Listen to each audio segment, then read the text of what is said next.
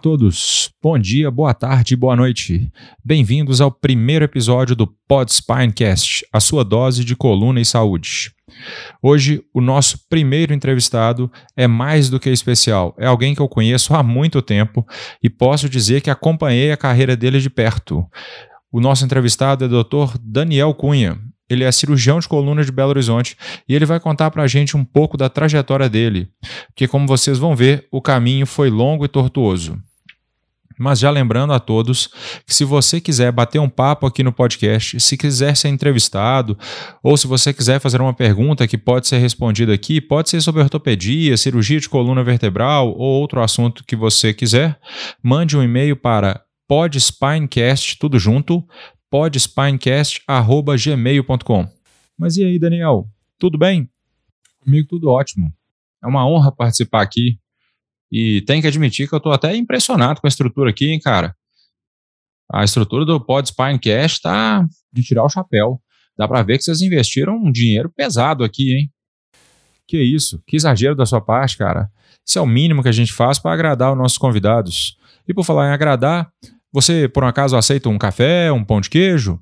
Ué, claro, aceito, aceito os dois. Mas então me conta de você. Como é que foi que você escolheu medicina? Foi um sonho desde criança? Você foi daqueles que passou no vestibular aos 17 anos? Bom, sabe aquelas pessoas que sempre souberam o que elas queriam? Que se prepararam para a medicina desde os seis anos de idade? Então, eu não fui nada disso. Para dizer a verdade, eu acho que eu fui bem o oposto. Eu sou um exemplo de alguém que foi igual aquela bola de jogo de fliperama, como é que é o nome? É pinball. Eu fui igual uma bola de pinball, fui batendo, errando, batendo, apanhando, até que eu achei meu caminho. Quando eu era pequeno, cara, eu sempre gostava de bicho, né? Minha família tem uma fazenda lá no interior de Goiás. É, lá em Goiás, eles não falam de Goiás, não, eles falam do interior do Goiás.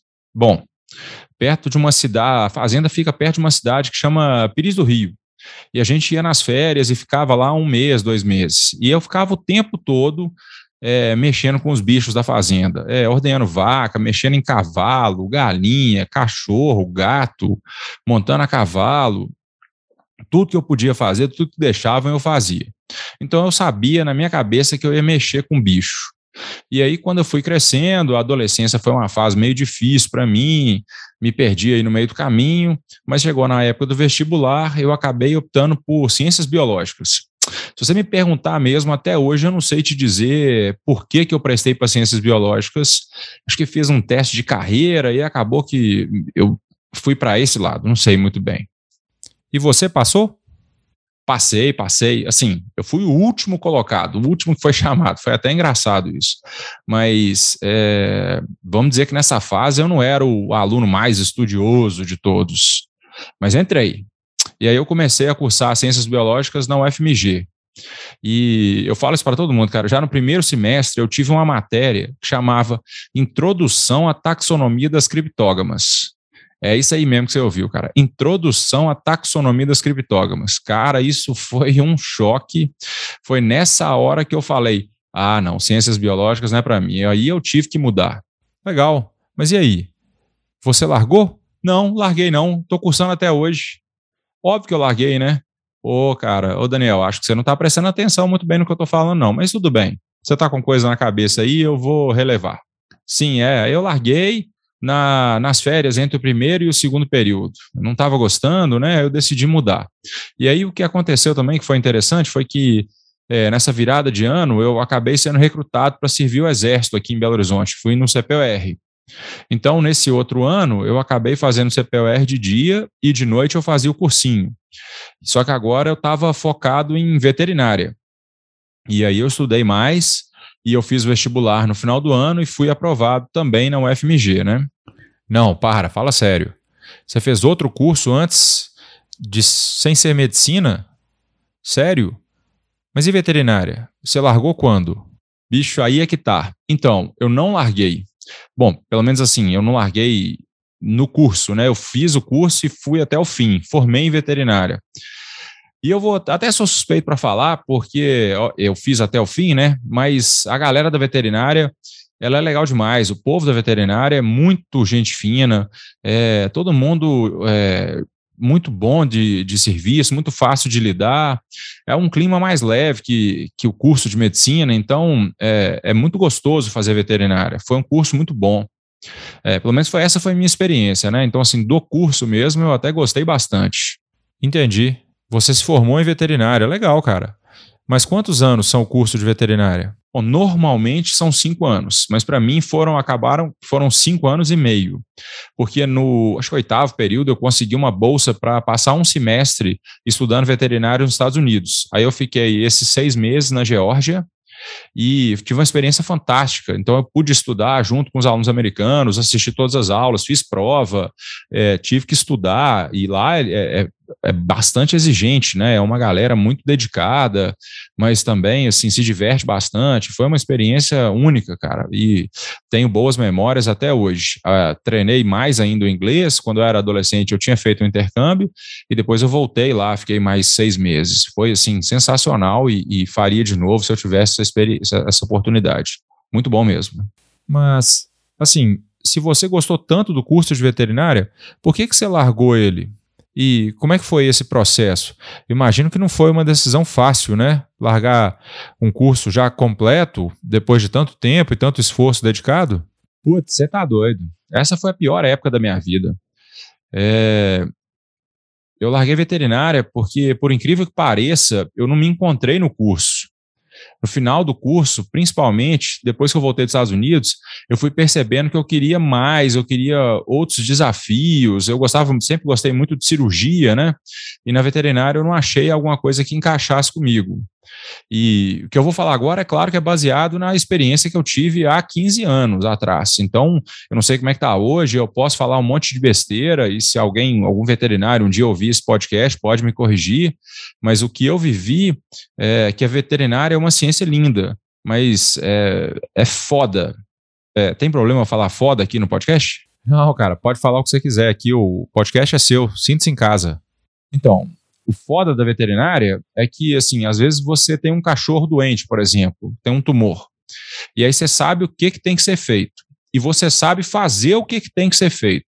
Só que aí você vai, explica o procedimento, como é que vai ser, como é que vai ser o pós-operatório, e, e, é cachorro, né? Então você sabe que vai ser um pós-operatório, sempre é um pouco mais difícil, e aí o proprietário acaba optando por não cuidar do, do cachorro, ou por causa de grana, ou por qualquer outro motivo, e aí ele opta por sacrificar o animal. E eu vi isso não foi uma ou duas vezes, não, eu vi isso foi um monte de vezes. E cada vez que você tem que passar por essa decisão, assim, ou passar por esse caminho, cara, poxa, é de cortar o coração. Então, assim, agora do outro lado, eu posso falar que a medicina tem vários problemas, o SUS tem vários problemas, mas esse aí eu não vi, não. Então, assim, esse foi um dos fatores que me fez mudar de, de direção.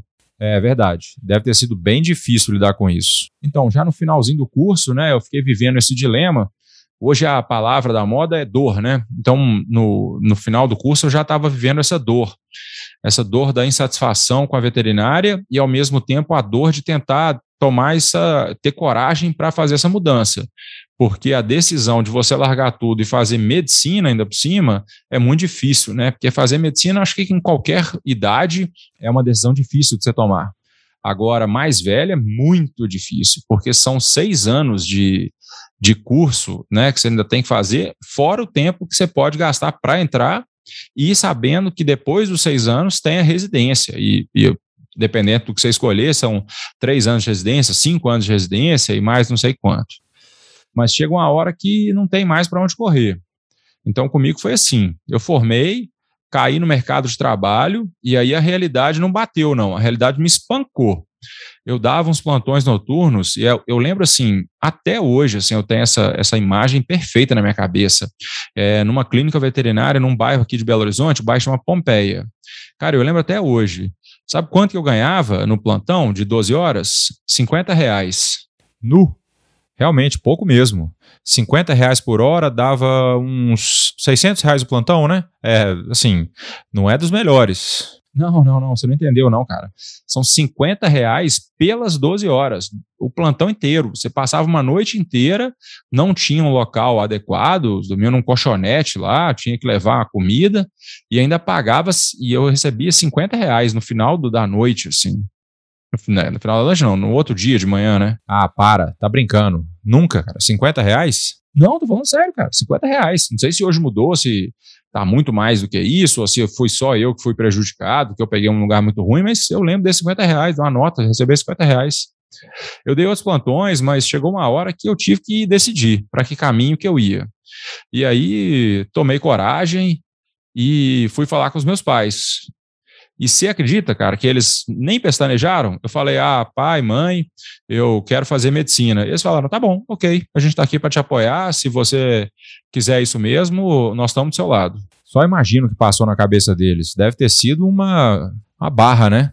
Ah, eu também não, cara. Eu não sei, não. Eu acho que eles não tinham muita esperança em mim, não. Então, talvez medicina fosse um caminho melhor. É, o que piora para mim, eu não sei se é pior é a palavra certa, mas é que eu tenho dois irmãos, um mais velho e um mais novo, e eles são o oposto de mim.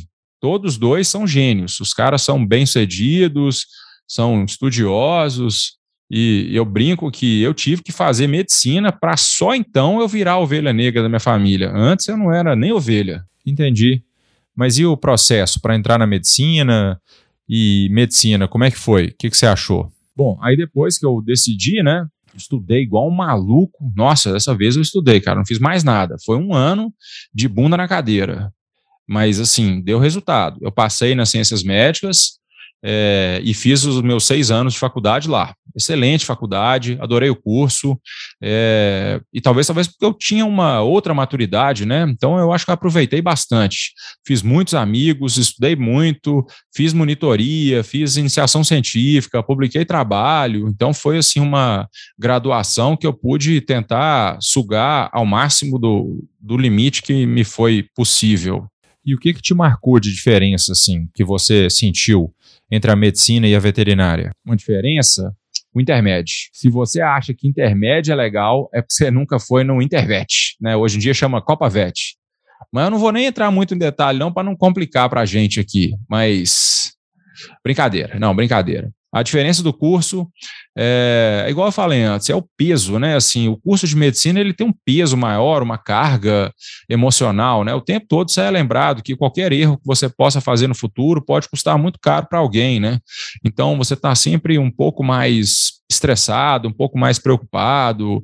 Então a impressão que eu tive, eu só posso falar por mim, mas assim que o curso de medicina ele tem essa carga emocional junto dele, né? E tem o peso de ser médico também, que é, pelo menos para mim, tem um, um, um, peso psicológico, né, de você ser médico, você cuidar das pessoas, você tem essa, essa opção de vida que você fez. E a decisão de ortopedia, essa ideia surgiu quando na sua cabeça? Acho que desde a metade do curso para frente eu já sabia que eu queria ortopedia. No começo do curso eu fiz monitoria de anatomia e pude ficar estudando sistema esquelético, sequei cadáver, foi uma coisa que me ajudou muito na minha formação. E acho que eu sempre soube que eu queria uma área cirúrgica. Eu não sou muito clínico, não. Eu sou mais pragmático, então eu gosto de resolver as coisas mais rápido. E também por influência de um grande amigo meu, eu comecei a olhar, que ele é ortopedista, né? Eu comecei a olhar para a ortopedia com uns bons olhos. E venhamos e convenhamos, não tem nada melhor que a ortopedia, né? É uma especialidade resolutiva, mistura uma ciência de alto grau, uma ciência é, de muita tecnologia, com cirurgias interessantes, desafios, e outra coisa é que você vê o resultado imediato, né? Se aquilo está quebrado, você vai lá e conserta. Se está doendo, você vai lá e opera. Se está sangrando, você coagula. Se é mole, você corta. Se é duro, você serra. É uma coisa bem gostosa de fazer, né? Aí já no quinto ano eu sabia que eu queria ortopedia e eu já botei na minha cabeça que eu queria fazer no Hospital das Clínicas. Foram dois anos, o quinto e o sexto ano, mais uma vez, de mais uma sequência de muito estudo. Mais uma fase de bunda na cadeira. E, novamente, assim, graças a resultados, também um pouco de sorte, eu tive bons resultados e passei em primeiro lugar na ortopedia lá no Hospital das Clínicas, que era né, meu sonho. Não, parabéns. E como é que foi a residência? Eu ouvi falar que residência de ortopedia é uma das mais tranquilas. Ah, é, claro, mais ou menos por aí mesmo. Né, tinha um capitão no exército que falava assim também, é, é a residência de ortopedia foi a escolinha, igual a escolinha da tia, tia, tia Teteca todo mundo amigo, preocupado com o seu bem-estar físico e mental. No final do dia, todo mundo dá a mão e divide as dores que sofreu e, e divide as, as angústias. É, aqui, aqui nada, cara. Ortopedia não tem disso, não. é acordar de madrugada para estudar, chegar cedo no hospital, passar a visita, preparar tudo para estar tá tudo pronto na hora da cirurgia e mesmo assim todo dia tomar esporro e chegar no outro dia e repetir tudo igual.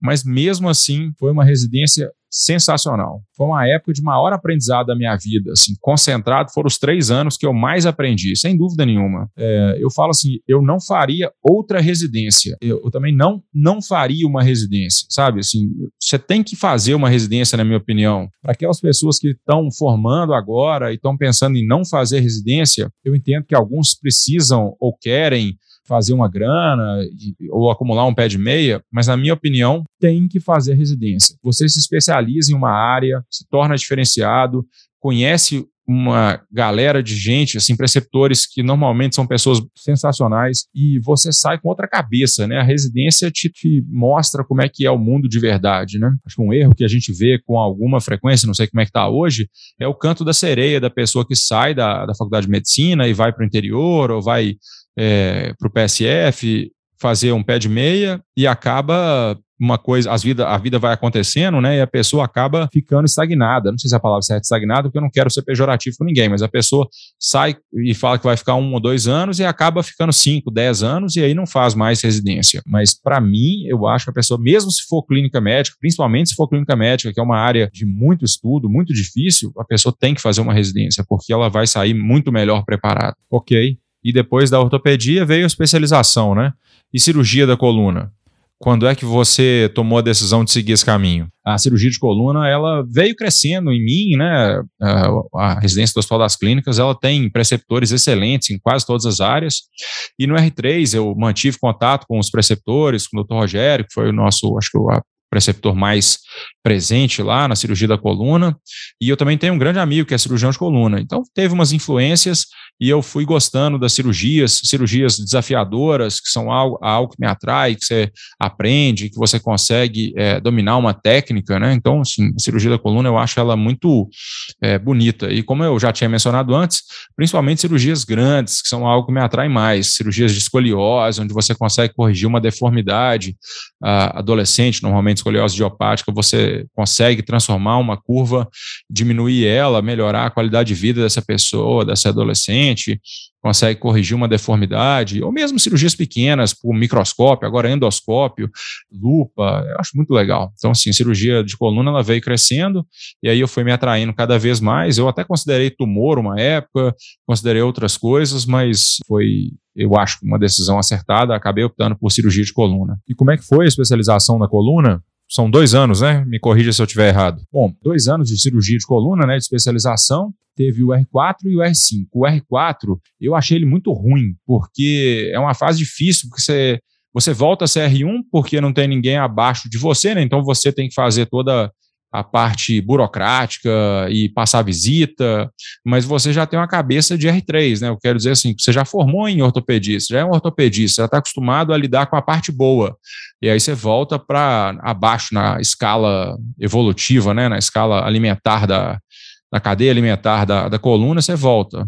Agora, já o R5, o R5 é excelente, porque aí você já tem mais conhecimento, você já entra mais em cirurgia, você já tem mais autonomia, os preceptores já já confiam mais em você, então é mais gostoso. Você já fica mais próximo de ser um cirurgião de coluna. E depois da residência, que caminho que você tomou? Ah, eu dei muita sorte. Cara. Eu fiz uma residência que fundiu dois serviços grandes aqui de BH. Então, eu tive preceptores de todas as áreas. É, a gente viu cirurgia de tudo quanto é jeito, cirurgia escoliose, viu minimamente invasiva, viu deformidade, é, degenerativo, trauma. Eu tive um pouco de tudo tá? não foi tão focado. Passei dois meses lá em Curitiba, no Hospital Pequeno Príncipe, que foi uma experiência, outra experiência fantástica na minha vida, que eu fiz grandes amigos e aprendi com gente de uma qualidade assim ímpar, que, que mudou meu, meu, minha forma de ver, até a cirurgia de coluna. E aí, quando eu voltei, terminei aqui, eu tive muita sorte mesmo e sou muito grato aos colegas que me ajudaram, porque eu acabei conseguindo entrar em dois grandes serviços aqui de Belo Horizonte, o que não é fácil, né? Belo Horizonte, uma capital talvez muito saturada, né? Então, é, entrar num serviço é, é, uma ótima forma de você dar um passo para frente na carreira, né? Teve uma série de fatores que se alinharam para eu ter essas oportunidades. Eu tinha um R+, o Vinícius, que foi meu R+, ele é um cara totalmente fora de série. ele acabou voltando para o norte para assumir um serviço lá. E aí o, o, espaço que ele criou aqui ficou vazio, né? E aí eu preenchi, tentei preencher esse espaço aí, mas é difícil porque o Vinícius era um cara totalmente fora da curva. E até hoje tem gente falando bem dele aqui em Belo Horizonte, para você ter ideia. Já tem aí uns cinco anos que ele foi embora e tem certeza que onde ele está, ele está nadando de braçada, porque aqueles caras que você, onde você vê, você fala, bicho, esse cara vai brilhar em qualquer coisa que ele fizer. Se ele um dia ouvir isso, Vinícius Gressler é, foi um exemplo de, de residente e um exemplo de pessoa também. Mas aí eu consegui entrar nesse serviço, agora eu sou preceptor, mas eu ainda estou no começo da carreira, né? Ainda estou aprendendo muito. A, a, curva de aprendizado da coluna é muito longa. Então, eu ainda estou galgando meu lugar aí, meu espaço ao sol e, e ainda roendo muito osso para um dia chegar no filé, né? Não, legal, legal, cara. Gostei muito, muito interessante. Mas e daqui para frente? O que, que você está pensando? Quais são os seus próximos passos? Quais são os seus próximos projetos? Próximos passos? Eu agora estou tentando terminar o meu mestrado mas está bem difícil porque é muito detalhe, né? Eu, pelo que até agora o mestrado para mim ele é muito importante porque ele te permite continuar aprendendo, ele te ensina muita coisa, mas mestrado dá trabalho pra Boa. Pega leve aí, Daniel. Falei que a casa é sua, mas também não precisa entrar chutando a porta, não. Lembra que esse aqui é um podcast de família, hein? Foi mal, foi mal, empolguei. Esse mestrado tá me tirando do sério. Não vai acontecer de novo. Então, como eu estava dizendo, eu acho que mestrados tem que pensar muito bem antes de fazer. Ele vale a pena, principalmente se você tem desejo de seguir a área acadêmica, de dar aula em alguma faculdade. Aí sim, eu acho que o mestrado é essencial. Hoje, como forma de diferenciar no mercado, eu já não sei tanto, porque o paciente não está muito interessado se fez mestrado ou não. Ele está interessado em outras coisas hoje em dia mas é uma boa forma de adquirir conhecimento, talvez de melhorar a sua leitura de artigo acadêmico, né, de artigo científico. Para isso ele vale a pena. E o meu outro projeto agora é esse podcast, né? Eu quero que ele, eu quero muito que esse podcast vá para frente. Eu quero que o cirurgião de coluna tenha um espaço para conversar, para expor suas ideias, para a gente ter um fórum de discussão, conversar com o público, se a gente atinge mais de uma forma honesta, onde a gente possa conversar cada vez mais. Ô, oh, peraí, cara, esse podcast aqui é meu. Não, cara, esse podcast aqui é nosso. E ele também é de todo mundo que quiser ajudar, que quiser participar, que quiser contribuir de qualquer forma. É, nós estamos aqui para tornar ele cada vez melhor. Bom, chegamos ao fim desse episódio. Espero que tenha entendido essa brincadeira, né? Foi só uma forma descontraída de explicar quem eu sou e de onde eu vim e para onde eu quero ir. E eu quero ir com vocês, quero que vocês me acompanhem nessa jornada. Lembrando de novo que se você quiser participar, ser entrevistado ou mandar uma pergunta para o e-mail, eu posso responder aqui no podcast. É só escrever para podspinecast.gmail.com. Abraço a todos e até os próximos episódios. Aguardo vocês.